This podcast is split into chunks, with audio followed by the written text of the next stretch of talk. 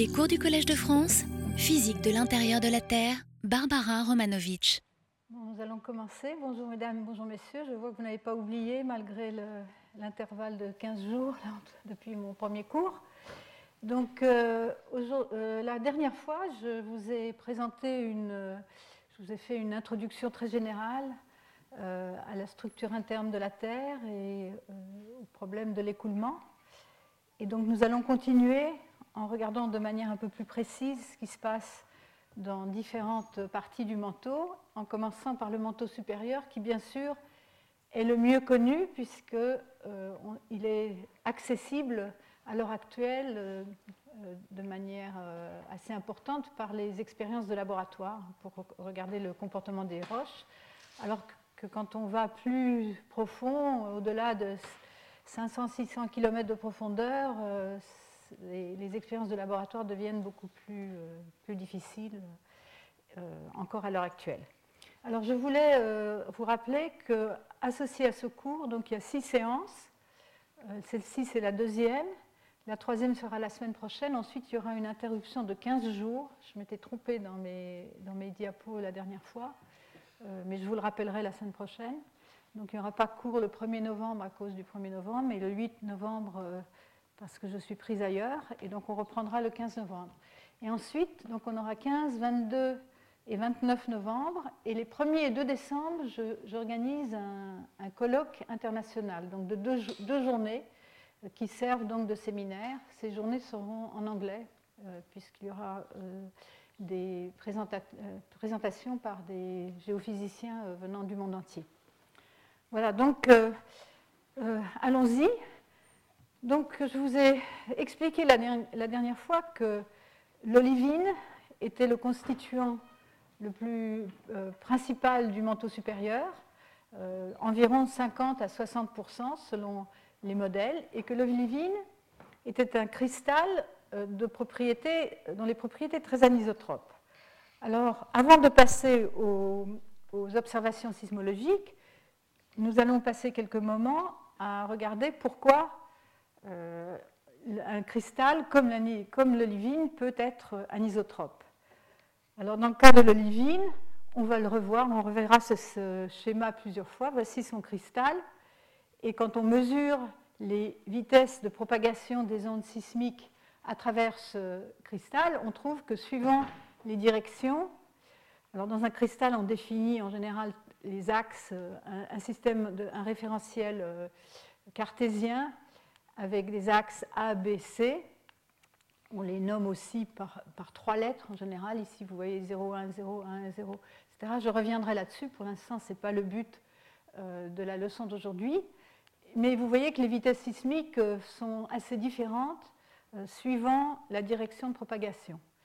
Ça, c'est dû aux propriétés du cristal lui-même, qui lui-même est formé d'atomes. Et les liaisons atomiques ne sont pas, euh, des, euh, euh, représentent des forces plus ou moins importantes qui vont donc donner lieu à des, à des, disons, à des déformations plus ou moins faciles suivant les directions. Hein, c'est donc la structure cristalline, la structure des atomes, les liaisons atomiques qui vont définir les propriétés élastiques de ces cristaux. Euh, nous y reviendrons. Donc, au niveau du cristal, déjà, l'olivine, qui est donc le, euh, minéral majeur dans le manteau supérieur. Il y a aussi, je vous ai expliqué, l'orthopyroxène, le clinopyroxène et les grenats. Les grenats ne sont pas, euh, pratiquement pas isotropes, pas anisotropes, mais les cristaux d'orthopyroxène et de pyroxène sont aussi anisotropes. Donc on a déjà, au niveau du cristal, la possibilité euh, euh, de créer de l'anisotropie élastique, de l'anisotropie sismique. Il faut y ajouter cependant que dans une roche, dans une vraie roche, tous les cristaux ne vont pas nécessairement être alignés dans la même direction. Et vous pouvez très bien avoir la situation où les différents cristaux d'olivine dans la roche vont être orientés de manière aléatoire et donc, quand vous allez faire passer des ondes sismiques à travers ce cristal, à travers euh, cette roche, en moyenne, vous n'observerez pas d'anisotropie. Par contre, si pour une raison ou une autre, les cristaux sont alignés ou alignés partiellement, vous allez pouvoir observer un certain degré d'anisotropie, c'est-à-dire de euh, vitesses différentes des ondes sismiques qui se propagent suivant des directions différentes. Donc, euh, il faut donc distinguer les propriétés anisotropes à l'échelle du cristal, donc microscopique, puis à l'échelle euh, de la roche. Donc, euh, et en plus, vous pouvez avoir des cristaux de nature différente, euh, donc avec des propriétés anisotropes différentes. Donc, quand vous mélangez tout ça, l'anisotropie donc intégrée peut être très différente. Ce type d'anisotropie qui est dû à la structure cristalline, on l'appelle l'anisotropie intrinsèque. C'est une propriété intrinsèque des, euh, cristaux, des, minéraux.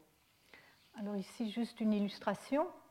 Euh, quand euh, on a plusieurs phases, plusieurs minéraux différents dans une roche, on peut observer soit une distribution aléatoire des cristaux et donc sans doute plus ou moins homogène et avec pas de direction préférentielle, mais soumis à une déformation, euh, vous allez pouvoir euh, euh, voir des alignements qui vont donc ensuite donner lieu à de l'anisotropie sismique observée donc, à la surface de la Terre. Les expériences de laboratoire ont été faites depuis une vingtaine d'années pour montrer que soumise à une certaine déformation, ici une déformation simple, en cisaillement simple, ces roches peuvent, euh, donc les cristaux, au départ, euh, formant un ensemble euh, de distribution aléatoire sans orientation particulière. Ici, ce qui a été utilisé par ces auteurs dans cette expérience, c'est un matériel synthétique. C'est une olivine synthétisée en laboratoire. Et donc, on s'est débrouillé pour, pour que tous ces, cristaux différents soient distribués de manière aléatoire. Vous voyez ici des couleurs différentes. Ce sont des microvarafes optiques correspondant à des, polarisations différentes. Et suivant l'orientation des grains, vous allez voir des couleurs différentes. Ensuite, ce matériau, euh, cette olivine synthétique, a été soumise à une déformation, donc à des pressions et des températures correspondant à des situations dans le manteau supérieur. Ici, à une température de 1573 Kelvin et une pression de 300 mégapascales. On a appliqué une déformation en, cisaillement simple euh, qui donne lieu à une déformation de 150%, c'est-à-dire que, le matériau a été allongé jusqu'à 150% euh, de sa longueur initiale, hein, donc, euh, trois donc, une fois et demie sa longueur initiale. Et vous voyez les, grains se, se disposer, commencent à former des, alignements euh, non, euh, aléatoires. Et quand euh, on agrandit une image à l'intérieur de, celle-ci, on voit que ce qui s'est produit, il y a eu des rotations de grains et des migrations des limites de grains. Nous reviendrons sur ce genre de détails dans le cours suivant. Simplement, je voulais montrer maintenant pour que vous ayez une idée de ce qui se passe à l'état donc de la roche, à l'état que nous allons appeler microscopique presque, ou l'état que l'on ne peut pas observer de loin euh, par la sismologie, mais qui est à l'origine de l'anisotropie. Donc ça, c'est un type, euh, d'anisotropie lié à l'anisotropie des cristaux eux-mêmes. Ensuite, il peut, se, produire une situation tout à fait différente, similaire à cette, euh, cette image ici, où vous avez un empilement d'ardoise et on peut bien imaginer que les propriétés de cet empilement vont être différentes euh, suivant que vous, faites, déformez dans la, direction du tableau ou dans la direction perpendiculaire au tableau. Elles seront beaucoup plus faciles à déformer, ces piles, dans la direction du tableau que dans la direction euh, perpendiculaire où il y aura euh, beaucoup de résistance. Et donc, il existe aussi un autre type d'anisotropie euh, observé donc à grande échelle sismiquement, qui n'est pas du tout euh, à l'anisotropie euh, cristalline, mais à des, alignements, par exemple des couches alternées de matériaux de propriétés différentes. Par exemple, vous avez une sédimentation au cours des temps géologiques avec des couches de propriétés différentes, des, euh, roches sédimentaires de, propriétés différentes. Euh, vous pouvez aussi avoir euh, ce genre de, de, déformation dans des roches métamorphiques ou magmatiques. C'est ce qu'on rencontre souvent dans des roches extraites de la croûte et du manteau supérieur. Vous pouvez aussi obtenir une euh, anisotropie observée de manière euh, euh, donc, intégrée par la sismologie si vous avez des inclusions fluides alignées dans certaines directions, comme décrite ici dans ce dessin. Et par exemple, si vous avez des, des, dikes dans la croûte, dans les zones de subduction ou dans les dorsales, dans le manteau supérieur. Et euh, certains ont proposé que ce serait aussi possible dans la zone de transition du manteau, donc cette, euh, la, zone entre 400 et 670 km de profondeur, et peut-être dans la zone des secondes. Ceci est, euh, ce sont des hypothèses, ils ne sont pas encore du tout vérifiées. Et ensuite, vous pouvez aussi avoir des, hétérogénéités qui forment des alignements qui vont donner lieu à ce genre de, d'anisotropie. Cette anisotropie, c'est une anisotropie apparente ou anisotropie extrinsèque, euh, qui est donc euh, liée à la géométrie, disons déjà à assez grande échelle, de, de, l'organisation des roches. Alors, ici, un exemple de développement de couches de composition différentes, encore une fois, en prenant une roche euh, faite de minéraux différents, en la euh, soumettant à de la déformation, euh, vous allez commencer à avoir des alignements. Plus la déformation est grande, plus vous allez aligner. Et il peut se, trouver que par, la migration des grains et leur rotation, vous allez arriver à des couches de, de, propriétés différentes, donc à de l'anisotropie extrinsèque. Donc ici, euh, les cristaux, au départ, n'ont pas besoin d'être euh, anisotropes intrinsèquement, mais peuvent, grâce à leurs euh, propriétés mécaniques différentes, donner lieu à de l'anisotropie extrinsèque, donc de de couches de propriétés différentes. Et quand ces couches sont déformées, on peut voir des plissements très spectaculaires comme ceci. Donc pour résumer, l'anisotropie à grande échelle, peut être dû soit à ce que je viens de dire, là, des, euh, couches alternées de matériaux de propriétés euh, mécaniques différentes, euh, avec la possibilité de fusion partielle, donc des, fluides, des inclusions fluides qui s'alignent dues à la déformation. Et donc c'est le cas de l'anisotropie extrinsèque, et en anglais on l'appelle Shape Preferred Orientation, ce qui fait que, en raccourci, je vais euh, appeler ce genre d'anisotropie SPO, on, appelle ça SPO. et on la distingue de l'anisotropie intrinsèque, qui elle est due à des alignements de cristaux eux-mêmes euh, euh, étant anisotropes au niveau cristallin.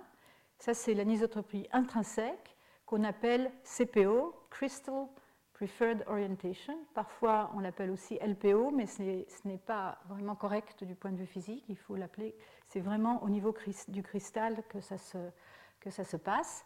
Et donc, un exemple, bien sûr, c'est l'olivine dans le manteau supérieur, nous en avons déjà parlé, mais c'est aussi le cas, euh, très probablement, du fer dans la graine solide, donc au centre de la Terre, qui, euh, à, ces pressions et à ces températures, présente des propriétés anisotropes au niveau du cristal.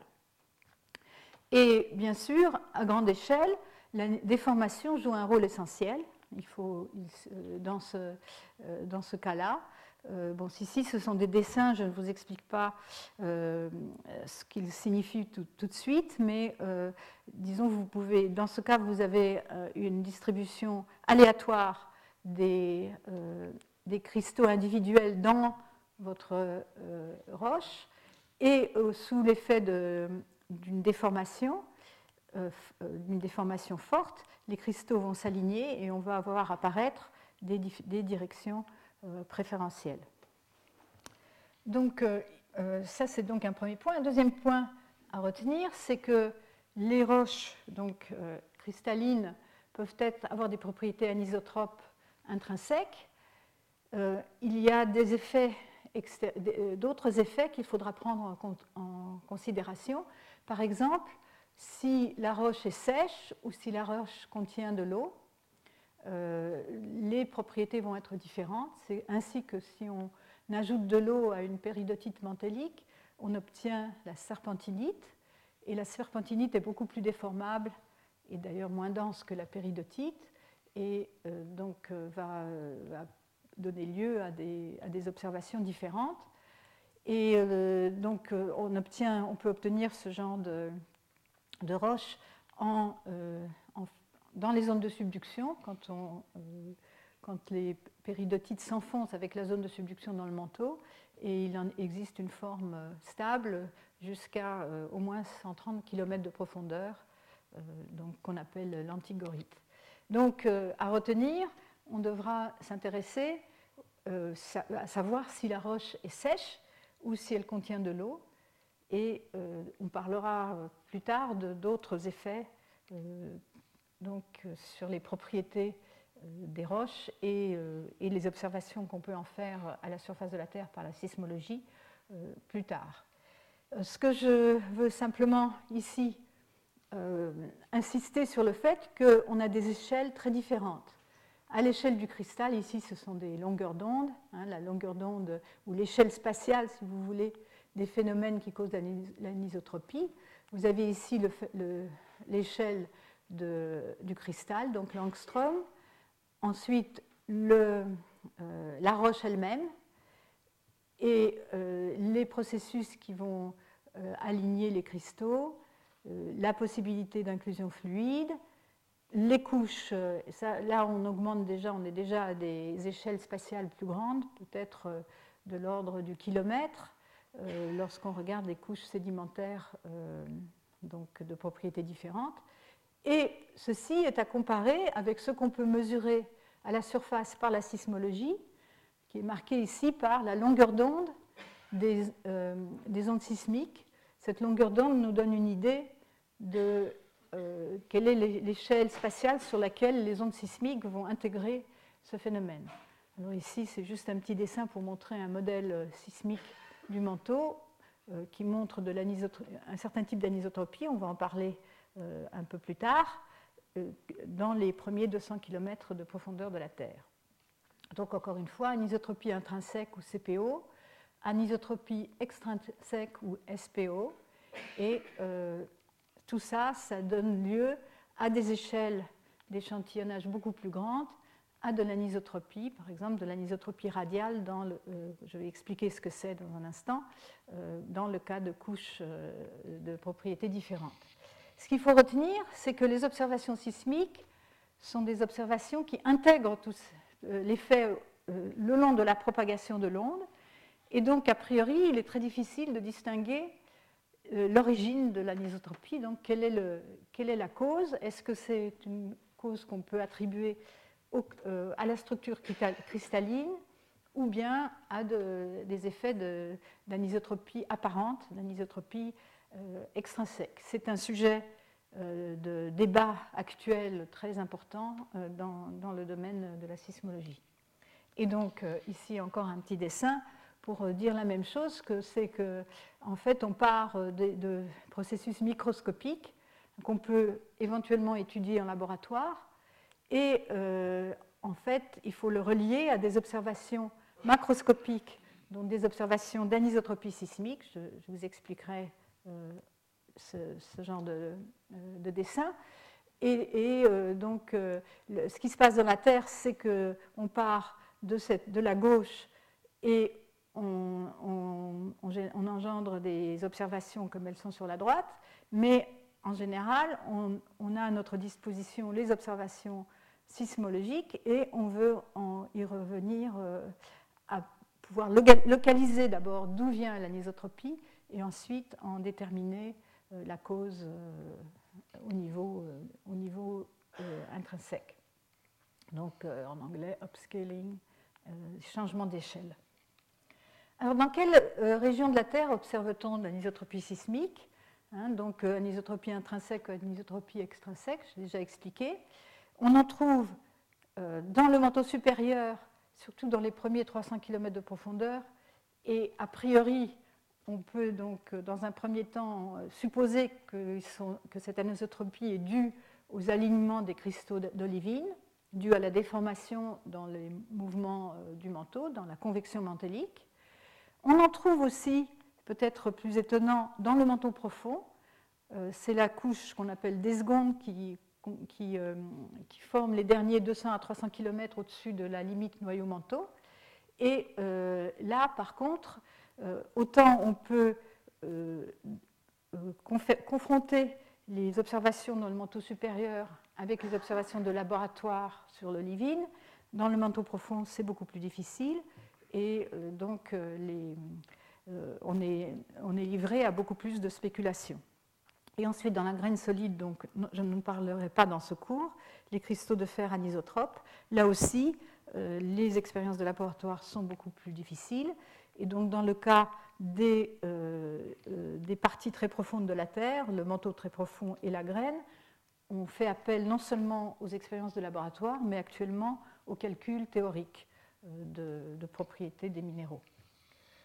Alors, pour pouvoir continuer et vous montrer quelques résultats récents sur ce qu'on connaît sur l'anisotropie dans le manteau, il faut, il faut parler un peu d'élasticité, puisque c'est ce qui gouverne la propagation des ondes sismiques.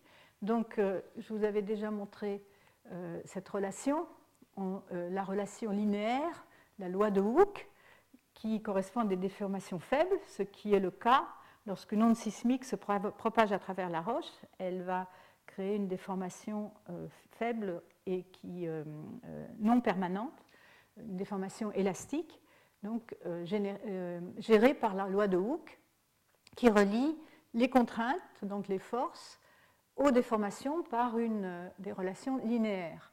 Et euh, donc euh, les contraintes, c'est un tenseur d'ordre 3. On a, si vous regardez ce petit cube ici, on a les forces qui s'appliquent sur les, parois d'un petit cube. Il y en a trois. Il y a la, force perpendiculaire à la paroi et deux forces tangentes à la paroi, les, euh, contraintes étant donc, euh, les forces par unité de volume. Et donc ainsi sur toutes les parois euh, de ce cube, mais comme à l'équilibre, les forces doivent être compensées, en réalité, il n'y a que six éléments indépendants de ce tenseur des contraintes. C'est donc un tenseur symétrique sigma 3,1 égale sigma 1,3, sigma 1,2 égale sigma 2,1, etc. Pour les déformations, il y a aussi, euh, de la même manière, on va avoir les déformations linéaires, donc sur chaque, euh, sur chaque euh, axe, hein, on est en trois dimensions, sur chaque axe, vous avez le changement de longueur, donc ça va faire trois déformations, et ensuite il va y avoir des formations linéaires, et ensuite il va y avoir les changements de forme, sont indiqués par les angles ici. Et donc il va y avoir aussi trois angles correspondant aux trois directions euh, du référentiel. Et donc en tout, il y aura aussi six éléments indépendants du tenseur des déformations et euh, qui sera un, tenseur symétrique. On relie le tenseur des déformations au déplacement euh, par cette relation qui fait intervenir les dérivés partiels. il suffit de retenir euh, de comprendre pourquoi il y en a euh, six euh, de chaque et que cette relation est linéaire et donc aussi que quand on répète un indice, ça veut dire qu'on fait la somme. Donc ici, quand on écrit sigma ij égale cijkl epsilon kl, ça veut dire qu'on fait la somme. Les, indices k apparaissent deux fois et les indices l apparaissent deux fois, ça veut dire qu'on fait la somme sur tous les indices K et L. Hein. Donc on obtient sigma ij, une somme double sur KL, de ij, KL, epsilon KL. Quand on a fait la somme, les seuls indices qui restent, c'est ij. Et donc euh, pour i varie de 1 à 3, 3 dimension 3, et pour j allant de 1 à 3. Donc euh, cette horrible tenseur d'élastique, il, va y avoir 81 coefficients a priori, puisqu'il y en a 3 x 3 x 3 x 3. donc ça fait 9 x 9, ça fait 81. Mais grâce aux différentes symétries, euh, d'une part des symétries dans le tenseur des contraintes, d'autre part des symétries dans le tenseur des déformations, et ensuite aussi euh, des symétries dans, euh, la façon d'organiser l'énergie, on va en fait pouvoir réduire ça. Il n'y en a que 21 qui sont indépendants. Ça fait quand même beaucoup. Alors, souvent, on, on, dessine, enfin, on exprime ce tenseur d'ordre 4 on le transforme euh, en une matrice 6 par 6 euh, en, faisant une correspondance euh, d'indices. Donc par exemple, ici dans la matrice, le premier indice, le premier élément c'est C, grand C 1, 1. ça ne marche pas très bien mon, pointeur. C1, 1 qui est C11, 1, 1, donc C1 c'est C1, 1, et par exemple C4, 4 ça va être 4 et 4, c'est cet élément-là, C2, 2, 3. Le petit C2, 2, 3 dans le, euh, tenseur euh, élastique qui va euh, être l'élément grand C4, 4 dans cette matrice. Donc ça simplifie un peu la représentation de ce tenseur d'ordre 4. Et c'est un tenseur symétrique parce qu'on a donc des relations, les seuls éléments qui, indépendants, sont ceux qui sont au-dessus euh, et sur la diagonale, et ça en fait 21. Et donc, euh, bien sûr, euh, vous imaginez, non seulement les ondes vont intégrer sur tout le trajet de l'onde à travers la Terre, mais en plus, vous voulez déterminer un tenseur élastique à chaque endroit à l'intérieur de la Terre, et ce tenseur élastique a 21 éléments indépendants. C'est un problème tout à fait impossible à résoudre. Euh, il faut faire des simplifications. Il faut euh, se, débrouiller pour, euh, pour, simplifier le problème et faire jouer, disons, regarder quels sont les, les, effets les plus importants, donc regarder au premier ordre d'abord, et donc faire des hypothèses aussi sur les mécanismes dominants qui peuvent causer l'anisotropie dans différentes parties euh, de la Terre. Et donc en particulier, on peut, et on, peut et on doit exploiter les symétries à l'échelle locale, donc même les symétries à l'échelle du cristal euh, en particulier, qui va nous permettre de réduire le nombre de paramètres à résoudre. Alors il se trouve qu'on a de la chance parce que quand même, en première approximation, la Terre est essentiellement un milieu isotrope, euh, l'intérieur du manteau. Et donc, euh, un milieu isotrope, c'est-à-dire qu'en toute première approximation, on peut supposer que les, euh, les, variations, les propriétés ne vont pas changer avec la direction de, propagation de, l'onde. Et donc on va d'abord regarder le cas du milieu isotrope, qui est le cas le plus simple. Dans ce cas, on, on peut réduire le nombre de paramètres élastiques indépendants de 21 à 2, et la relation de Hooke euh, s'écrit à ce moment-là sous cette forme-là, euh, avec, euh, en faisant intervenir ces deux paramètres qui sont les paramètres de Lamé, lambda et mu, deux paramètres élastiques. Alors ici encore, j'ai utilisé une, contraction, puisque je rencontre l'indice kk ici doublé. Cet symbole-là est équivalent à faire la somme, j'ai fait une erreur, je n'ai pas remplacé ici, c'est epsilon 1 plus epsilon 2 plus epsilon 3 3. Le delta ici, c'est euh, le symbole d'Einstein. Euh, lorsque I et J sont égaux, sont égaux, il est égal à 1. Lorsqu'ils sont inégaux, il est égal à 0. Donc vous voyez que pour euh, des contraintes, donc les, tensions qui sont perpendiculaires aux faces du petit cube, vous allez avoir delta sigma, les I égale J, donc vous allez avoir delta égale 1, donc vous aurez un effet à la fois. Euh, je crois que mon truc est, mort là. Je ne sais pas si on peut me remplacer la pile. ne fonctionne pas vraiment bien. Donc on, va avoir euh, ici ces deux, les deux paramètres de la baie vont intervenir pour les, pour les, les forces perpendiculaires au, aux faces du petit, du petit cube donc de, déformation. Et par contre, pour les indices différents, ce terme-là va partir et on va avoir que, que ce terme-là. Ça va jouer un certain rôle puisque mu, c'est ce qu'on appelle le paramètre de cisaillement. je vais expliquer ça un peu. Et à la place de ces deux paramètres, on peut définir d'autres modules euh, donc toujours dans le cadre du milieu isotrope, euh, de manière équivalente. On garde mu qui est le module de cisaillement et euh, on, peut, on, peut, substituer à lambda ce module kappa qui est appelé le module d'incompressibilité. Ces deux modules sont, étant plus facilement reliés à des, à des phénomènes physiques, comme je vais le montrer. Et j'ai rajouté ici la densité parce que la densité va intervenir aussi euh, à chaque fois qu'on va propager des ondes dans un milieu élastique.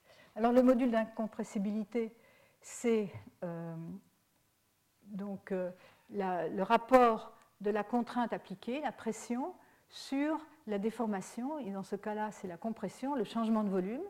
C'est la force par unité de volume nécessaire pour changer le volume d'un élément infinitésimal sans en changer la forme. Donc c'est une pression divisée par un changement de volume.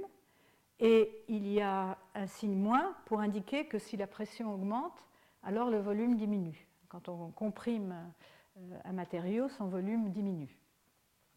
Et on associe à ce module d'incompressibilité une vitesse euh, de propagation, c'est la vitesse du son, Baroque Sound Velocity, qui est la racine carrée de kappa sur rho, donc du module d'incompressibilité par la densité.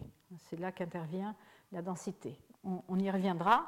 La raison, c'est, ceci est un paramètre important parce qu'on peut le mesurer euh, en laboratoire, dans les expériences de laboratoire. L'autre module, c'est le module de cisaillement qui indique la rigidité et qui euh, mesure euh, la force nécessaire pour changer la forme sans changer le volume. Donc c'est les deux cas extrêmes. Soit on change le volume sans changer la forme, soit on change la forme sans changer le volume. Et donc ça va être encore une fois une force par unité de, surface euh, pour, euh, disons, changer la forme. Ici, on a changé la forme de ce parallélépipède qui devient maintenant euh, incliné avec un angle dθ. Et le, le, le, module de cisaillement va être le rapport de cette euh, contrainte sur l'angle de la déformation. Euh, je note que pour les liquides, le module de cisaillement est nul. On ne peut pas déformer les liquides euh, sans changer leur volume. Et on a ceci, la vitesse de cisaillement, qui est, elle, notée Vs, parce qu'on va voir qu'elle est associée avec les ondes, les ondes de cisaillement, les ondes secondaires.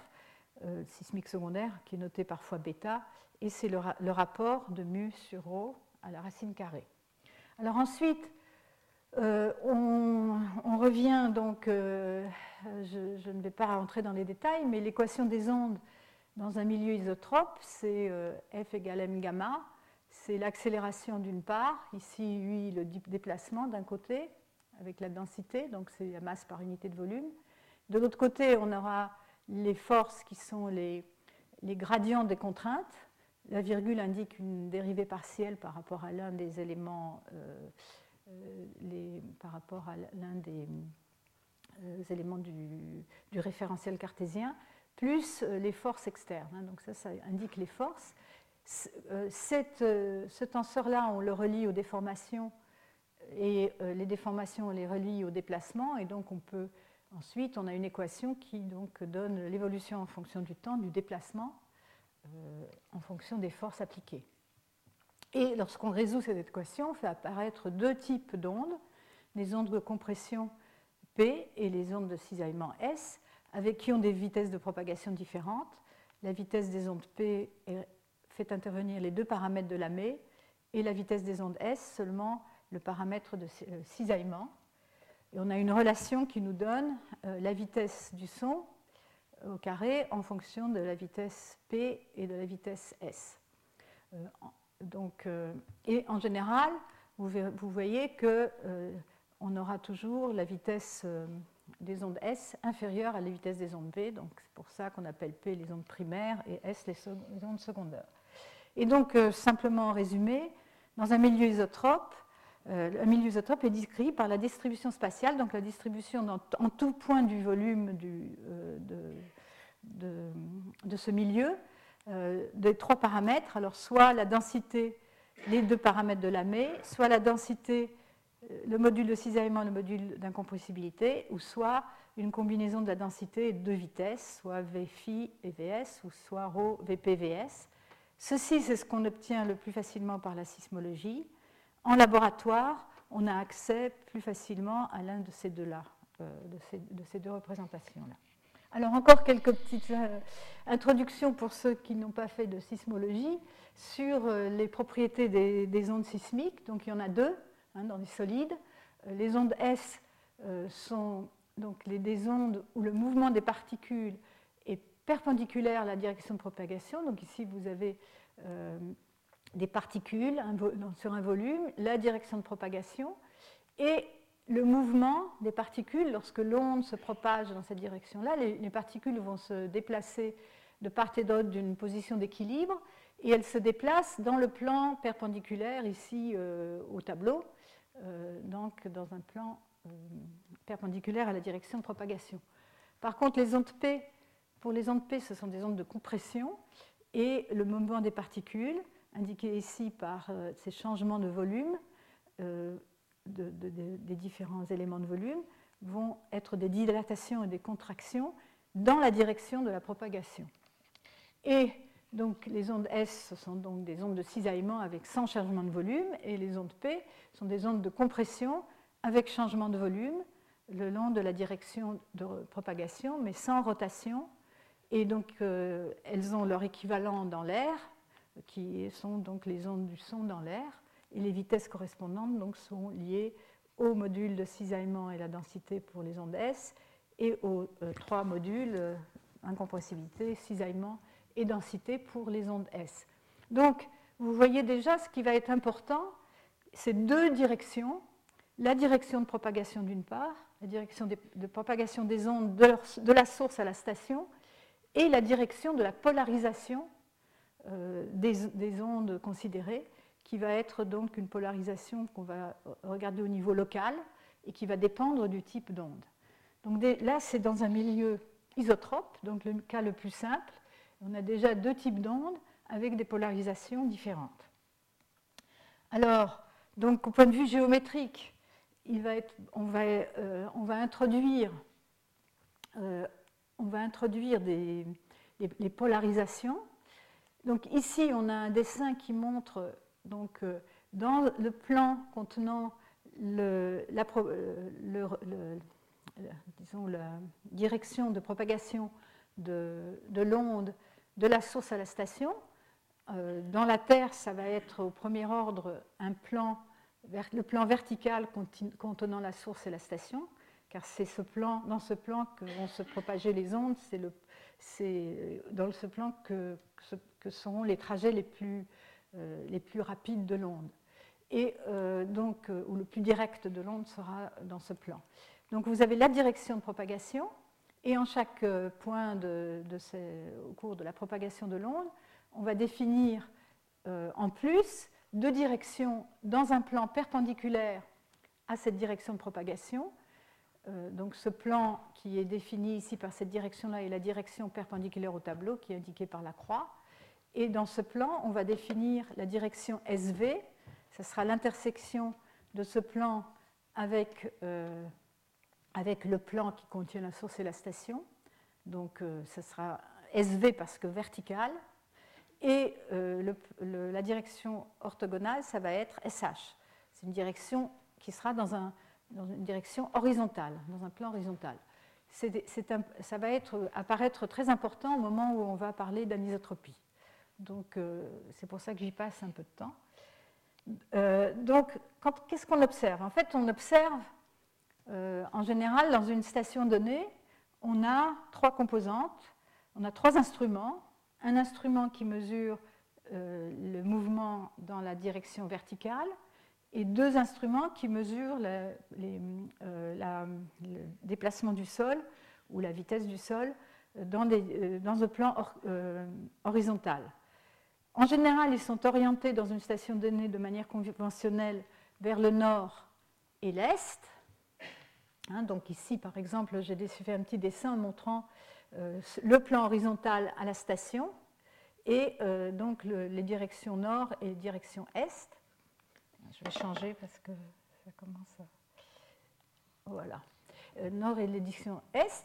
Mais en fait, ce qui nous intéresse, c'est la direction de propagation de l'onde. Donc si on sait où est la source, on va savoir euh, de quelle direction provient l'onde. Donc on va pouvoir définir la direction, euh, la projection de cette direction sur le plan horizontal qu'on va appeler la direction radiale et la direction orthogonale qui va être la direction transversale.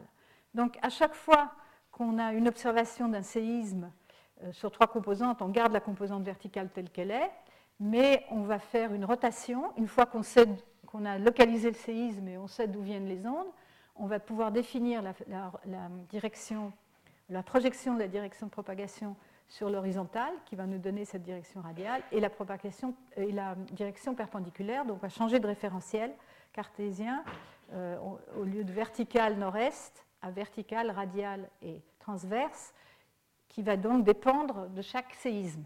Chaque séisme, on va avoir une direction particulière euh, R. Et donc ici, c'est un enregistrement, ou trois enregistrements, à une station donnée d'un séisme à une distance de 110 degrés, donc environ 12 000 km, donc très loin, montrant la succession des ondes observées. Et vous voyez euh, apparaître d'abord des ondes de relativement courte période. Ici, on a à peu près 4500 secondes, hein, donc un peu plus d'une heure d'enregistrement. Et euh, au début, vous avez des ondes de relativement courte période, les oscillations sont assez rapides. Ce sont les ondes de volume, les ondes qui vont traverser la Terre par euh, l'intérieur en suivant à, première approximation des raies qui vont être euh, régies par des lois de réfraction, les lois de Descartes comme en optique, qui vont dépendre de la vitesse du milieu. Et euh, ensuite arrivent des ondes, on appelle les ondes de surface, qui sont ces ondes qui se propagent à la surface de la Terre. Ce qui est intéressant, c'est que les ondes P, donc c'est les ondes de compression, à ces distances-là, elles arrivent presque verticalement. Donc on va les voir sur la composante verticale, ici, euh, la composante du bas. Vous voyez ces énergies. Ici, P, c'est l'onde euh, compression directe. PP, c'est celle qui s'est réfléchie une fois à la surface de la Terre avant d'arriver à la station. Ensuite, on a aussi les ondes converties d'S en P qui vont euh, à la surface de la Terre. Donc, c'est une branche S puis une branche P, etc.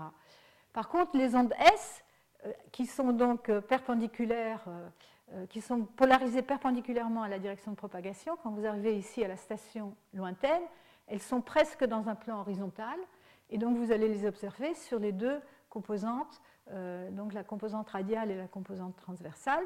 Euh, a priori, euh, les ondes, de manière générale, vont être distribuées sur ces deux composantes, mais vous verrez que dans des cas particuliers, on aura tendance à les observer soit sur la composante radiale, soit sur la composante transversale, ce qui va simplifier euh, les, mesures euh, et, donner des diagnostics, en particulier quand on verra pour l'anisotropie.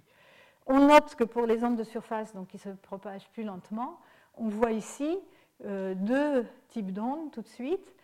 les ondes qu'on appelle les ondes de Loeb qui sont visibles sur la composante transversale. Hein, donc elles sont polarisées sur la composante horizontale transverse à la direction de propagation. Et les ondes de relais qui, elles, ont une polarisation différente, elles sont plus lentes, elles se propagent, elles arrivent plus tard, et elles sont, elles, visibles sur la composante verticale et la composante radiale, donc dans le plan vertical qui contient la direction de propagation. Donc ça nous amène à parler de ces deux types d'ondes différents. Donc a priori, vous avez les ondes P et les ondes S, mais par combinaison de ces différentes ondes, par couplage de ces ondes, vous obtenez les ondes de surface, et il y en a deux types. Les ondes de relais qui sont polarisées euh, dans, la direction de dans le plan qui contient la direction de propagation, ça c'est la direction de propagation, et elles ont un mouvement elliptique rétrograde. C'est ce qui est censé être indiqué par cette ellipse. Donc vous, voyez des compressions et des dilatations, des déformations qui vont donc se propager le, long, du trajet de l'onde. Par contre, les ondes de Love, elles, elles sont donc le mouvement des particules est dans un plan horizontal, il est même horizontal, hein, il est linéaire horizontal, euh, perpendiculaire à la direction de propagation. Et donc les ondes de relais, on les note par la, lettre R et les ondes de Love par la la lettre G.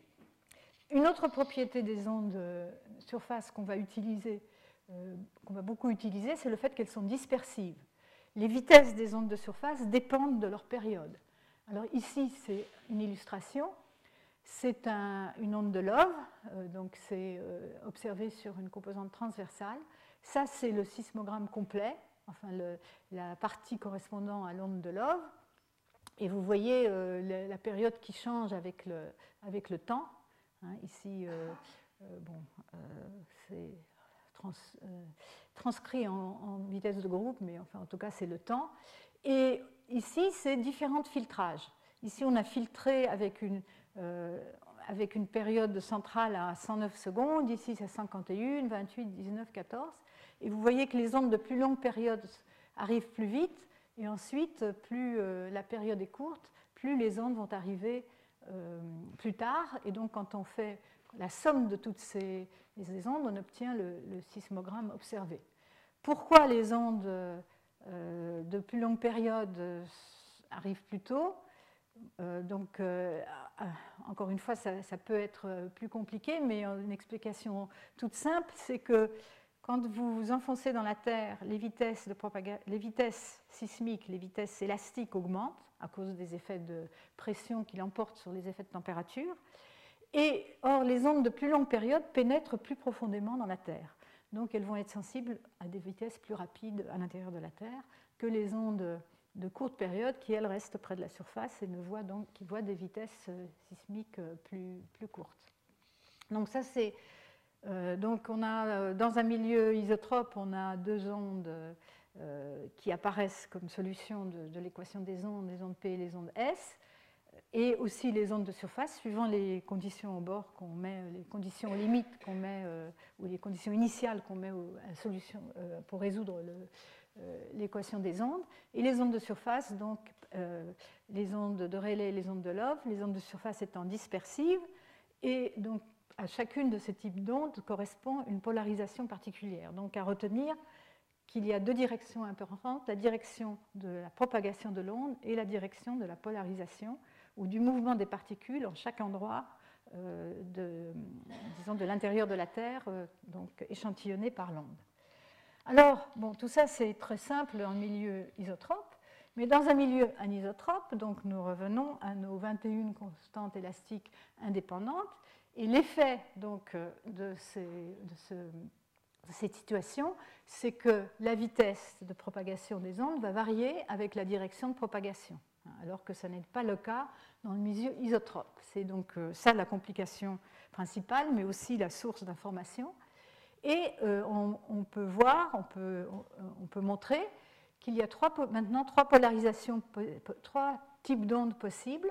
Une onde P, qu'on appelle quasi-onde P, parce que ce n'est pas tout à fait une onde P, et deux quasi-ondes S, alors qu'on n'en avait qu'une seule dans le cas euh, isotrope. Hein. Il y avait une onde P, une onde S. Ici, on a une onde P et deux ondes S.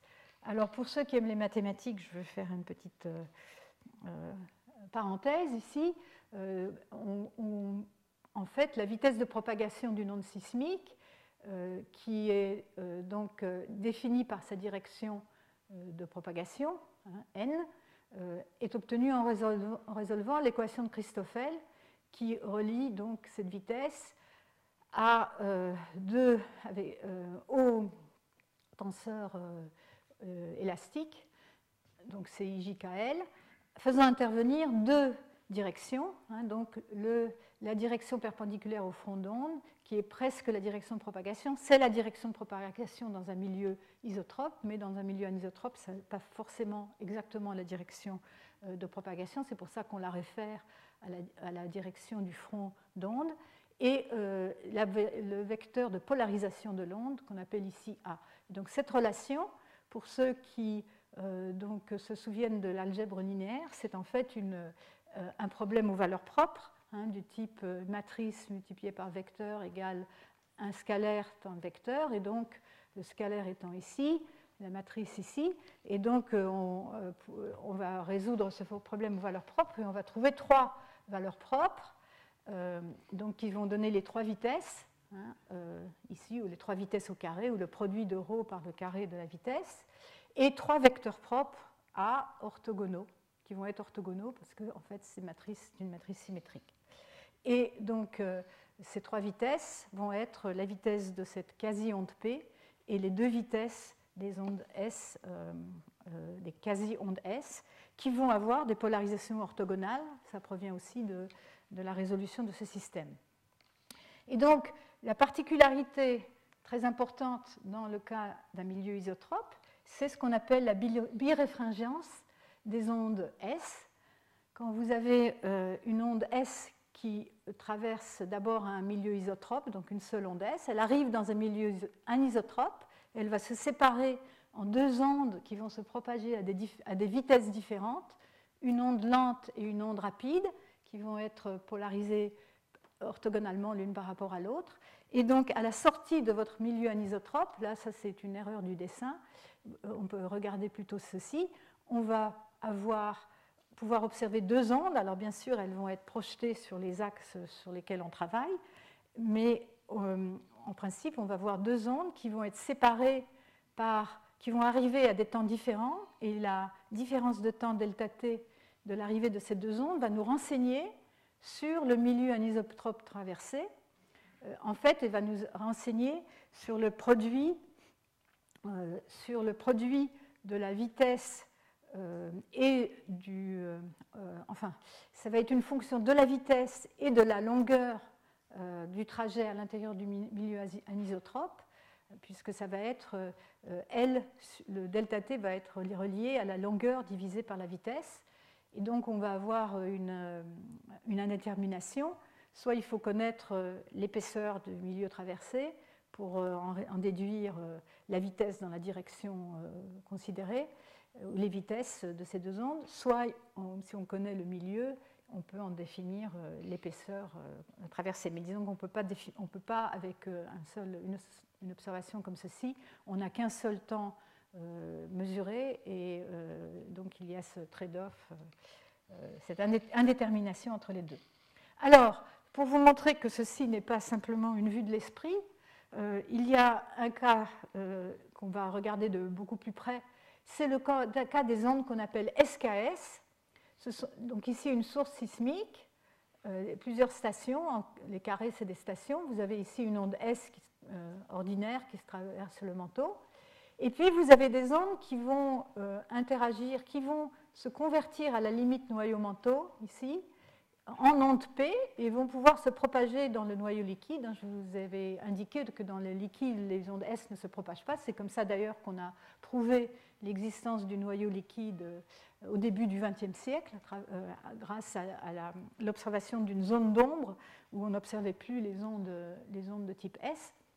Mais pour euh, ce qui nous concerne aujourd'hui, on a donc cette onde S, on l'appelle SKS, donc elle est S dans le manteau, ensuite elle se convertit en une onde P dans le noyau, et on l'appelle K parce que c'est K pour Kern en, allemand, et quand elle revient ici à la surface euh, du noyau, elle se reconvertit en onde S et elle arrive sous forme d'une onde S dans, euh, à la, euh, station.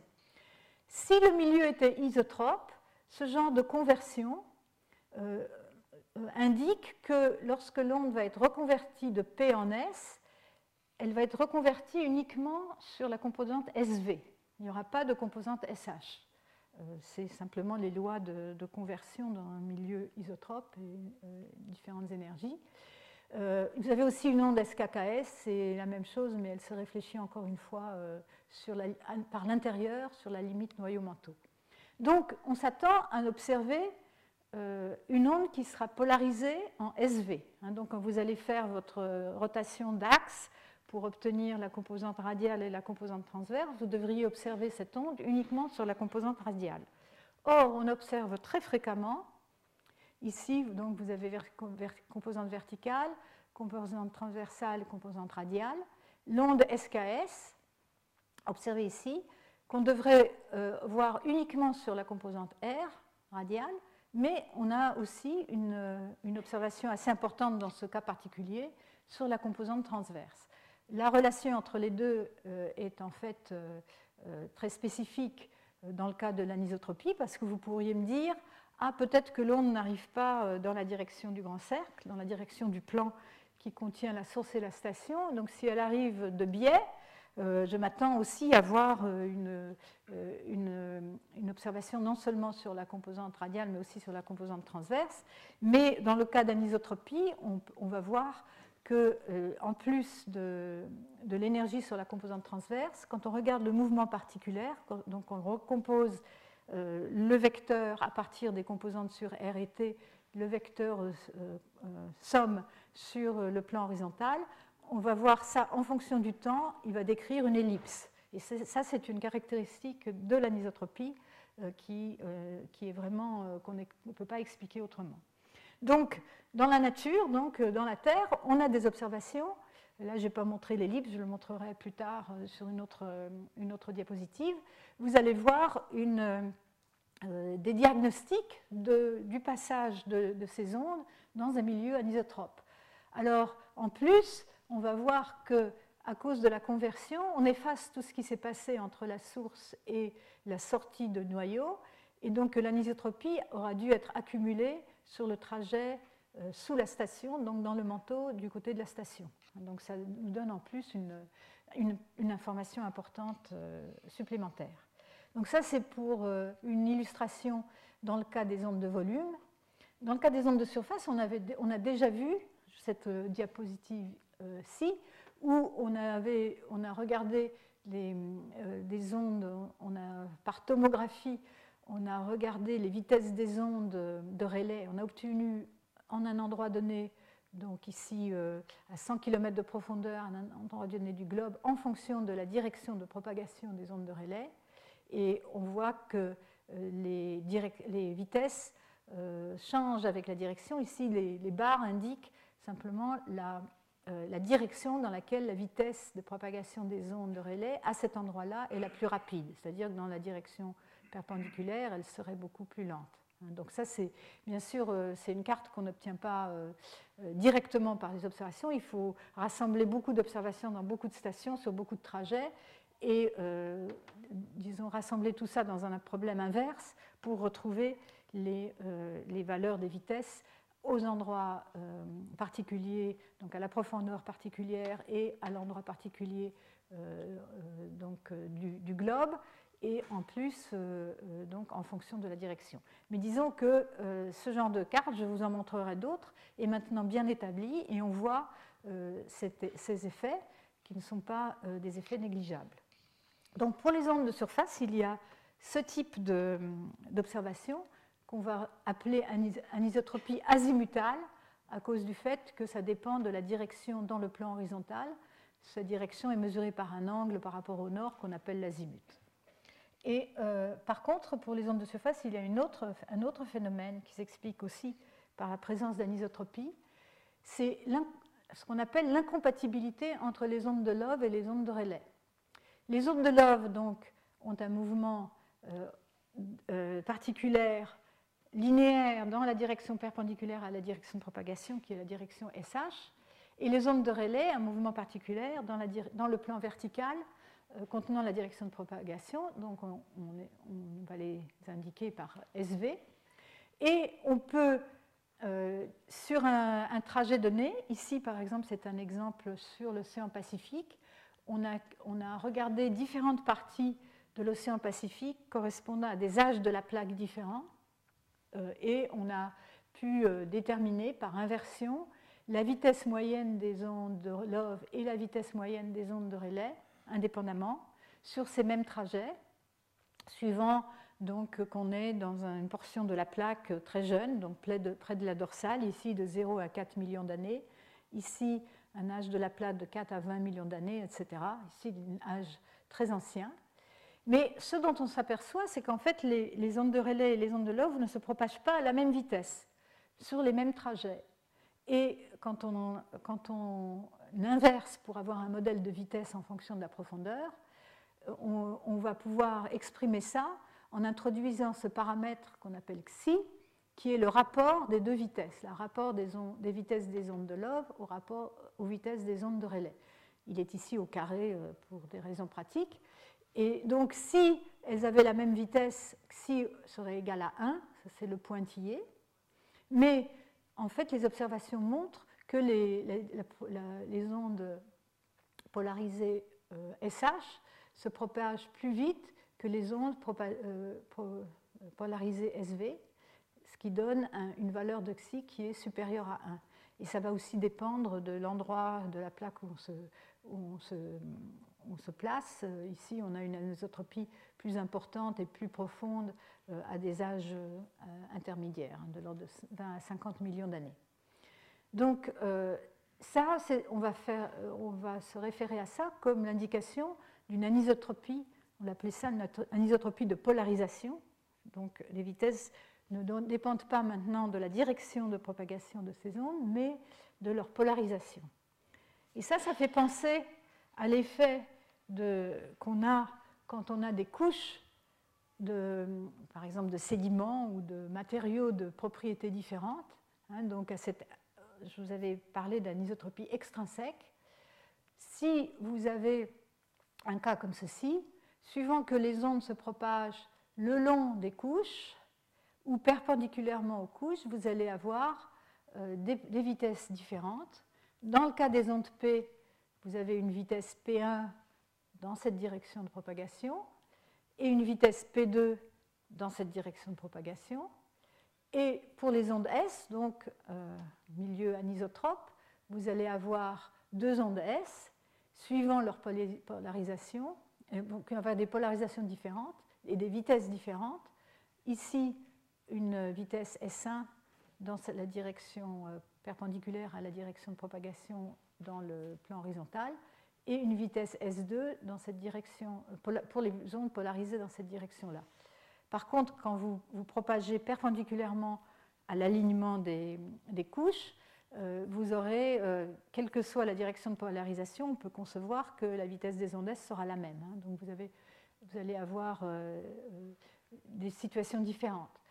Dans ce cas-là, on peut montrer que ce genre de situation s'exprime avec un tenseur élastique où il y a cinq éléments indépendants. Donc c'est encore un système relativement simple, hein, puisqu'on passe de euh, deux, constantes élastiques dans le cas isotrope à cinq constantes élastiques indépendantes dans le cas de cette anisotropie transverse. Euh, et ces cinq éléments indépendants, ils ont été appelés euh, par Love en 1911 ACFLN, donc on les appelle comme ça, mais on peut les relier à des quantités plus parlantes physiquement. L est relié à la vitesse des ondes polarisées en SV. N est relié à la vitesse des ondes polarisées en SH. Ensuite, donc ça c'est pour les, ondes S. Ici c'est pour les ondes P. Euh, et là ça va être pour les directions de propagation VP, V et VPH, CA. Et ensuite la cinquième correspond à des, euh, et ça c'est les éléments des tenseurs élastiques, correspondant, mais le cinquième élément, parfois on l'utilise f, parfois un autre euh, paramètre état de manière équivalente, euh, correspond à des vitesses dans des directions euh, intermédiaires. Donc le tenseur élastique va maintenant s'écrire de manière plus simple. On va avoir beaucoup, plus de, on va avoir beaucoup de zéros et cinq éléments indépendants qui vont se répartir sur 3, 1, 2, 3, 4. Alors 1, 2, 3, 4, indépendants ici, plus le cinquième ici. les autres sont tous reliés, euh, soit sous cette forme-là. Mais ça, c'est pas, vous n'avez pas besoin de retenir, de retenir tout ça, c'est juste pour une illustration. Donc ça, c'est le cas où vous avez donc des couches alignées euh, dans la direction horizontale, mais on peut aussi concevoir le cas un peu plus compliqué où ces couches vont être euh, penchées. Hein, et donc, vous allez avoir le cas où euh, la symétrie donc, qui existait a, priori, vous aviez les, directions équivalentes dans le plan horizontal, maintenant va être brisée. Et pour décrire un milieu comme cela, il va, falloir rajouter deux angles. L'angle qui définit le pendage de, vos couches et aussi l'orientation du pendage, euh, donc l'azimut. Hein, donc deux angles. Euh, donc vous allez avoir 7, euh, au lieu de 5, 7, constantes donc indépendantes. Mais tout ceci est toujours donc relié à, à, une symétrie de type hexagonal, comme ceci, euh, simplement euh, donc, en rajoutant des, euh, les angles de, pendage, les angles inclinés. Et quand vous allez projeter ceci sur le, sur le plan horizontal, vous allez donner lieu à de l'anisotropie azimutale, des variations de vitesse en fonction de l'azimut, en fonction de l'angle par rapport au nord dans le plan horizontal, alors que dans ce cas-ci, il n'y a pas de, y a une anisotropie de polarisation, différence entre les vitesses SH et les vitesses SV, mais pas d'anisotropie euh, euh, azimutale. Et le cas extrême, c'est bien sûr quand l'angle θ est égal à 90 degrés, vous avez un axe de symétrie horizontale, et c'est dans ce cadre-là qu'on va exploiter ou interpréter dans un premier temps les observations de, de, ou de splitting, comme on dit en anglais, des ondes SKS. Alors, euh, bon, donc c'est des exemples simples, euh, mais euh, le cas plus général, comment se débrouille-t-on pour inclure le cas plus général? L'anisotropie observée est faible, hein, quelques pourcents en général, intégrée sur, le, trajet des ondes, et du fait de, si par exemple c'est un anisotropie intrinsèque, du fait que les cristaux ne sont pas tous alignés dans la même direction, euh, en définitive, vous n'avez que quelques pourcents d'anisotropie observée. Et donc, on va pouvoir traiter ce problème dans le cadre de la théorie des perturbations du premier ordre, donc développer les effets en une série de termes, et on va garder que le premier terme le plus important. Euh, ce qui est très, important, c'est toujours la direction de propagation qui est définie par son azimut, compté à partir du nord, euh, dans la direction opposée à celle des aiguilles d'une montre. Et donc, quand vous regardez les vitesses des ondes vont être donc indexées par cet azimut psi, et on va, euh, dans le cas le plus général, on va avoir une série de termes, on peut montrer, qui vont faire intervenir des cosinus et sinus de multiples de psi allant de 0 à 4. Donc quand n égale 0, c'est un terme constant qui ne dépend pas de l'azimut. C'est ce qui va correspondre au cas de l'anisotropie euh, transverse, l'anisotropie radiale. Et euh, dans le cas où n n'est pas égal à 0, on va avoir des effets azimutaux hein, qui vont dépendre de la direction de propagation projetée sur le plan horizontal. Euh, bon, encore des détails peut-être pas très importants. Donc ces coefficients sont des, sont des, combinaisons linéaires des 21 éléments du tenseur élastique. Et pour n paires, ça correspond au cas où il n'y a pas de couplage entre les mouvements SH et les mouvements PSV. Euh, en termes de mode propre, c'est les modes sphéroïdaux et toroïdaux. Quand n est impair, euh, est impair, ces termes vont exprimer des couplages entre les H et les SV, et en général, on va, on va s'en affranchir, c'est-à-dire on va les ignorer, ce qui est valable dans certains cas, mais parfois pose un problème. Donc en général, cependant, on va, seulement considérer les termes avec n pair, ce qui va nous donner une distribution des vitesses euh, exprimé en fonction de l'azimus par les termes en 2 psi et 4 psi, et donc un terme constant. Alors, euh, encore une fois, juste pour illustrer, pour donner une idée de, euh, ceci, et donc dans ce cas-là, on n'a plus qu'à considérer 13 éléments du tenseur élastique, et pour les ondes P, un, nombre plus faible. On peut relier chacun de ces coefficients au coefficient du tenseur élastique, c'est ici indiqué en delta C pour montrer que c'est une perturbation par rapport au tenseur élastique de référence qui est tenseur euh, isotrope. Euh, mais donc on sait comment relier ces coefficients aux coefficients du tenseur élastique. Pour les ondes de surface, c'est un peu bon, c'est un peu plus compliqué, encore une fois, pas, pas, le but n'est pas de comprendre en détail ces équations, mais simplement montrer que le terme constant va être relié à l'anisotropie de polarisation, donc à l'anisotropie avec axe de symétrie verticale. Et en fait, donc il y a cinq termes, les cinq termes de Love, ACFLN, qui vont intervenir dans ce coefficient-là. En fait, les ondes de surface de longue période qu'on observe à grande distance ne sont sensibles surtout, ne nous renseignent surtout que sur les coefficients L et N, qui donc sont reliés aux vitesses euh, euh, des ondes polarisées H, SH ou polarisées SV. Donc en fait, on va, on va avoir des renseignements que sur ces coefficients-là. Et on va faire des hypothèses sur la façon dont varient les autres. En général, on va les relier par des, euh, des relations de proportionnalité entre ce qui se passe pour les ondes S et ce qui se passe sur les ondes P, qui vont être empiriques, qui vont être déterminées à partir des mesures sur, ou des observations sur les roches euh, du manteau supérieur. Donc, euh, sans doute valable pour pour euh, les profondeurs faibles de la Terre, mais dès qu'on s'enfonce plus profondément, on peut se poser des questions sur la validité de ces relations. Ensuite, l'anisotropie azimutale va être décrite par les termes en cosinus euh, de psi, sinus de psi, cosinus k psi, sinus k psi. Là, ça devrait être un sinus. Il faut que je corrige. Et encore une fois, on va regarder surtout les ondes de relais, parce qu'elles sont surtout sensibles aux termes en 2 psi. Elles moins elles sont moins sensibles aux termes en 4 psi, au moins dans le manteau supérieur. Hein, c'est euh, encore une fois basé sur les observations euh, euh, des roches du manteau supérieur. Et donc on va enlever les termes en 4 psi. Et à l'intérieur de ceci, les termes les plus importants, ce sont les termes qu'on appelle G, GC et GS. Et les autres, on va aussi les relier à ceci par des coefficients de proportionnalité empirique. Euh, par contre, les ondes de Love, elles sont très sensibles au coefficient ici 4 psi, mais en général, dans ce que je vais vous montrer, jusqu'à ce jour, on étudie l'anisotropie azimutale surtout pour les ondes de relais, pour deux raisons.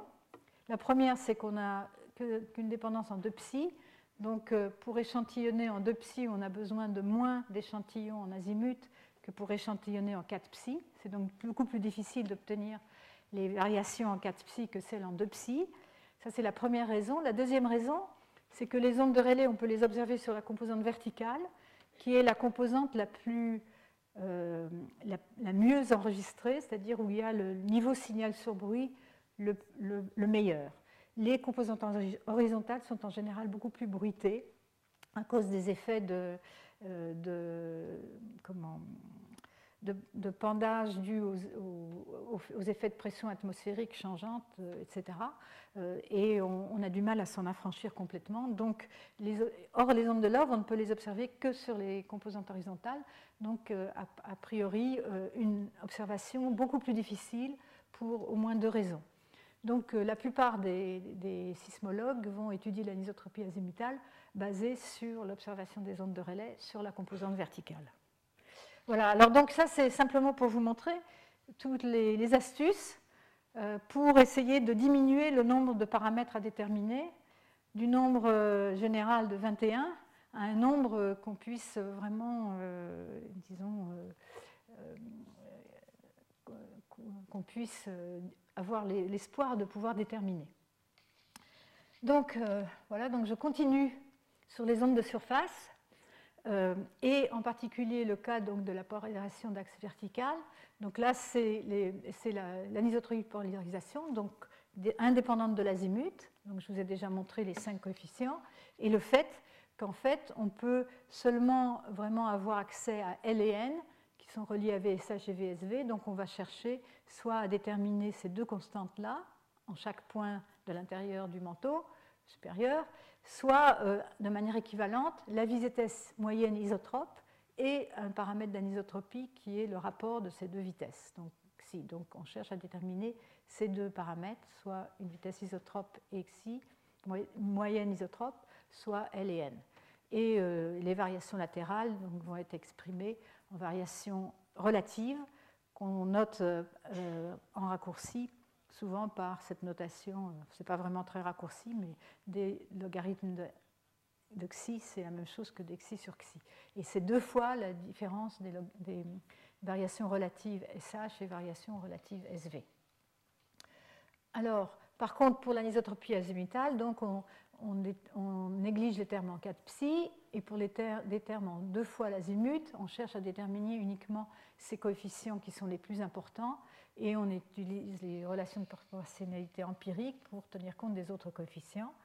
Et donc, euh, ces deux constantes, GC et GS, donc déterminées à partir des données sismiques, nous donnent accès à une amplitude qu'on va relier à l'intensité de l'anisotropie et à la direction de l'axe rapide, hein, puisqu'on a une relation, on peut écrire GC cosinus de psi plus GS sinus de psi sous la forme d'une amplitude G cosinus de deux fois psi moins un certain angle psi A qui va, être, qui va être l'angle, euh, la direction de la vitesse rapide. Et donc, en, combinant les, euh, les observations d'anisotropie radiale et celles d'anisotropie azimutale, on pourrait, euh, en théorie, avoir accès à l'anisotropie donc inclinée, d'axe incliné. Tout cela sous l'hypothèse de l'anisotropie hexagonale. C'est ce que Montagny et Nata font appeler la tomographie vectorielle. Je dois vous dire tout de suite que c'est encore très difficile euh, et euh, je n'en parlerai pas énormément euh, dans ce cours. Par contre, je voudrais noter que tout ça s'est fait sous l'hypothèse de l'anisotropie hexagonale. Et donc, il faut examiner est-ce que cette hypothèse est valable. Donc, non seulement on a réduit le nombre de paramètres, on a fait quelques approximations il faut se souvenir qu'elles peuvent être plus ou moins valables dans le manteau supérieur, mais en plus, tout ça se place dans le cadre d'une symétrie euh, donc hexagonale. Et donc il faut retourner, euh, même dans l'hypothèse où l'essentiel de cette anisotropie est dû à, l'alignement de, cristaux d'olivine, est-ce que c'est une hypothèse valable? Alors je vous avais montré ceci la dernière fois, hein, les différentes symétries des cristaux. Et euh, en fait, la, le cristal hexagonal, c'est celui de la glace. Hein. donc cinq éléments, euh, les cinq éléments de Love, là, ACFLM indépendants de, tenseur élastique. Par contre, l'olivine, elle a en fait euh, trois plans de symétrie. Euh, c'est la symétrie orthorhombique et en fait il faut neuf éléments, en principe neuf éléments indépendants du tenseur élastique. Donc en faisant l'approximation hexagonale, on fait déjà une approximation. Est-ce qu'elle est valable? Alors on peut observer qu'en fait, euh, encore une fois, ce cristal euh, d'olivine, on a un axe rapide, c'est l'axe A, ici, où la vitesse des VP, par exemple, si on regarde les vitesses des ondes P, est de 9,9 km par seconde, comparé aux deux autres axes, les axes B et C, hein, donc les axes orthogonaux, où les vitesses sont beaucoup plus faibles, on a une anisotropie de l'ordre de 24%. Par contre, la différence de vitesse entre ces deux axes-là, elle est moins grande entre les deux. Donc, euh, bon, ça c'est encore une, vision vue du haut qui permet de voir que euh, sur les axes B et C, les variations de vitesse sont moins, moins importantes. Donc, en faisant l'hypothèse qu'on a un axe, euh, qu'on a l'axe de symétrie ici, la direction A, et, et, pas de variation de vitesse dans les deux autres axes, c'est en première approximation une assez valable, mais on, verra dans certains cas qu'il faut quand même se souvenir que c'est une approximation. Alors ici, j'ai introduit, j'introduirai euh, progressivement ces notations. Donc l'axe A, c'est l'axe rapide de l'olivine. C'est aussi l'axe 1, 0, 0. Donc euh, les axes sont notés par le coefficient directeur. Hein, donc ce serait l'axe des X, il aurait comme coefficient directeur 1, 0, 0. L'axe B, c'est le, long de l'axe Y, donc 0, 1, 0, et l'axe C, le long de l'axe Z, 0, 0, 1. C'est une notation des minéralogistes qui peut être un peu compliquée, mais euh, euh, en tout cas, retenir que l'axe A de l'olivine, parce que j'en parlerai, est l'axe rapide et qu'on fait l'hypothèse de, euh, donc, de la symétrie hexagonale. Ça, je vous avais montré déjà aussi, c'est un cristal d'olivine l'axe A rapide et les deux autres axes donnant lieu à des euh, variations des propriétés élastiques qui sont moins, moins importantes entre elles. Alors, bien sûr, en plus, je vais vous rappeler tout de même que, euh, en plus de l'orientation, en plus de la symétrie de l'olivine elle-même ou de, des autres cristaux anisotropes dans le manteau supérieur, ce qui va intervenir, c'est comment ces, cristaux vont s'aligner euh, euh, dû à la déformation. Et ça, ça ne se produit pas non plus de manière aléatoire, mais il va y avoir des, des plans de glissement préférentiels qui vont être associés donc aux différentes euh, liaisons atomiques, euh, liaisons euh, ioniques, et qui vont donc déterminer dans quelle direction, suivant une certaine déformation, dans quelle direction la déformation va être la plus grande. Alors ceci, c'est simplifié dans le cas d'un cisaillement simple, hein, où on soumet, ici c'est montré dans le cas de deux dimensions, un cas où on, produit une déformation sans changement de volume. Donc vous avez au départ un cercle, et lorsque vous allez euh, appliquer cette déformation, au bout d'un certain temps, vous allez changer la forme. Ici, on a un angle de 22 degrés. Et euh, le résultat, ça va être déformer votre cercle en une ellipse. Et plus euh, la déformation est grande, plus l'ellipse va être aplatie. Et on va pouvoir définir son grand axe et son petit axe. Et bien sûr, en trois, en trois dimensions, ce ne sera pas une ellipse, ce sera un ellipsoïde avec trois axes mais euh, on, va toujours définir, on va toujours pouvoir définir l'axe principal de cette, euh, euh, donc, de déformation en cisaillement, ce qu'on appelle cisaillement simple. Et donc, les expériences de laboratoire nous ont montré que dans le cas de l'olivine sèche et de, de pression du manteau supérieur, les orientations, dans le cas d'un cisaillement simple, donc euh, ici montré ici, de grande ampleur. Donc vous attendez longtemps, pendant des millions d'années, les, roches se déforment sous l'effet des courants de convection. Euh, ici, ça c'est la direction de l'ellipse, de, l'axe principal de l'ellipse, du grand axe de l'ellipse, et ce qui correspond à la déformation euh, ou les alignements des cristaux de l'olivine, les, les, axes A, donc les axes rapides, vont s'aligner dans la direction principale de la déformation. Donc ça, c'est une chance, hein, parce que si on peut observer quelle est, la, quelle est, la, direction la plus rapide, on va pouvoir relier ça de manière plus ou moins directe à euh, la direction de la déformation. Mais ça n'est vrai que dans ce cas particulier, où euh, il y a aussi le cas de la compression uniaxiale qui va aussi euh, aligner l'axe A dans la direction perpendiculaire à la compression. Mais par exemple, si votre cisaillement euh, a une petite ampleur, euh, ça ne va pas être forcément euh, aussi, simple. L'axe A ne va pas être dirigé dans l'axe de la déformation. Mais je vous montre ceci pour vous donner une idée de toutes les hypothèses qu'on fait et de toutes les approximations qu'on fait avant de pouvoir vraiment interpréter les observations sismiques.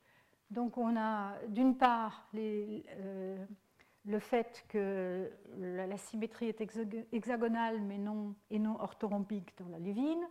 D'autre part que le, cisaillement est un cisaillement simple, qu'on est aussi dans le cas d'une roche sèche. On verra plus tard que dans le cas d'une roche avec euh, une certaine teneur en eau, les, plans de glissement peuvent changer. Et euh, ensuite, donc,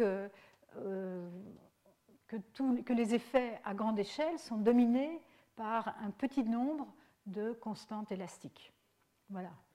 Donc euh, là, j'ai encore quelques minutes pour, euh, euh, avant de terminer. Je vais, vous commencer à parler de, des observations d'anisotropie des ondes de surface. Dans ces hypothèses toutes simples.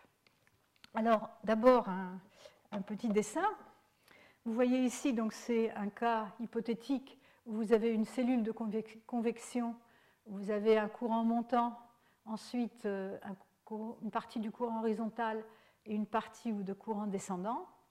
Donc euh, une, convection, une cellule de convection orientée ici dans le plan du tableau. Euh, ce qui va être important, donc, c'est les directions verticales ou horizontales, et aussi l'azimut, hein, quelle est l'orientation par rapport au nord du plan de mon tableau, par exemple.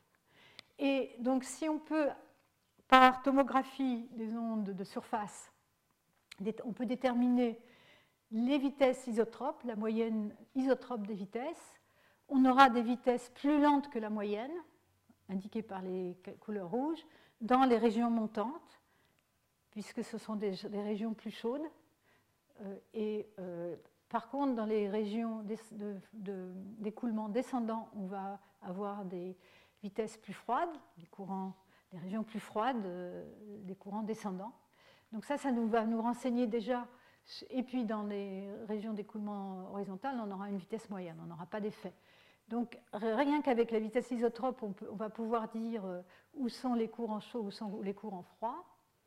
L'anisotropie de polarisation, c'est-à-dire l'anisotropie radiale, va nous donner des vitesses SH plus grandes que SV dans les euh, régions d'écoulement horizontal. Ça, on peut le voir euh, en reliant les polarisations avec les, directions d'écoulement, ou les directions de propagation, pardon. Et par contre, euh, dans le cas où l'écoulement est vertical, si l'alignement se fait dans la direction de l'écoulement, on va avoir des vitesses SV supérieures aux vitesses SH. Alors ça, c'est indiqué ici, où vous avez du rouge dans les deux cas, ici montant et descendant, mais vous allez pouvoir dire qu'ici, c'est euh, euh, donc avec la combinaison de ces deux, paramètres, vous allez pouvoir dire qu'ici on a un courant montant et ici on a un courant descendant.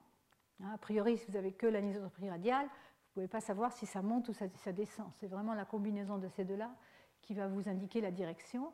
Et ensuite, on associe avec l'anisotropie azimutale, vous allez pouvoir dire quelle est l'orientation de cette cellule par rapport euh, donc, euh, dans, le, plan horizontal.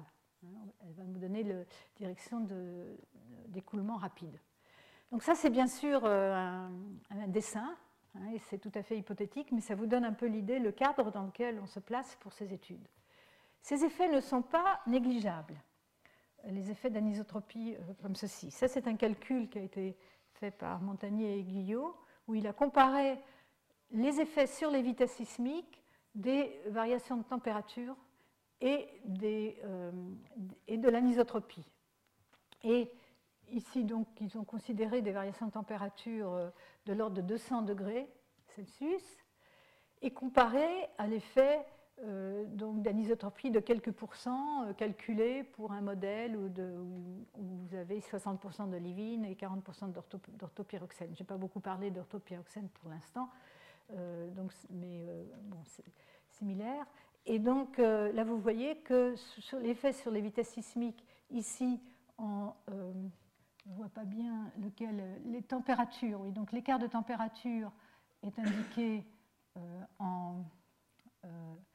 de rouge à bleu, et l'écart des, donc dû à, l'orientation des minéraux est indiqué ici aussi, donc on passe du bleu au vert. Et vous voyez que vous pouvez avoir des écarts de l'ordre ici euh, donc, euh, de 4, là on a 200, de 5%, hein, qui euh, est aussi important suivant l'un ou suivant l'autre. Donc vous allez avoir cet effet d'anisotropie est en fait observable aussi bien que l'effet des températures.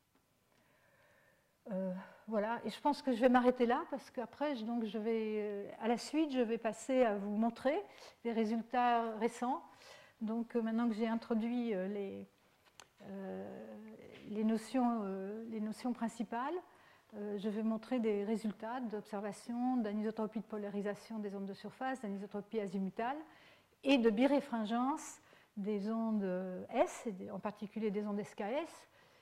Et pour ce cas-là, on va se focaliser surtout sur les zones de subduction où euh, on peut avoir des, contraintes importantes sur la dynamique de ces zones de subduction euh, par, l'étude de l'anisotropie. Donc voilà pour aujourd'hui. Euh, je vous remercie. Et donc la semaine prochaine, à la même heure, 16h ici, 16 ici je j'envoie mes diapositives en ligne. Et je vous donnerai aussi une liste de, références, une liste d'articles de, de, si vous voulez avoir euh, donc plus d'informations sur le sujet. Voilà, je vous remercie. Retrouvez tous les contenus du Collège de France sur www.colège-2-france.fr.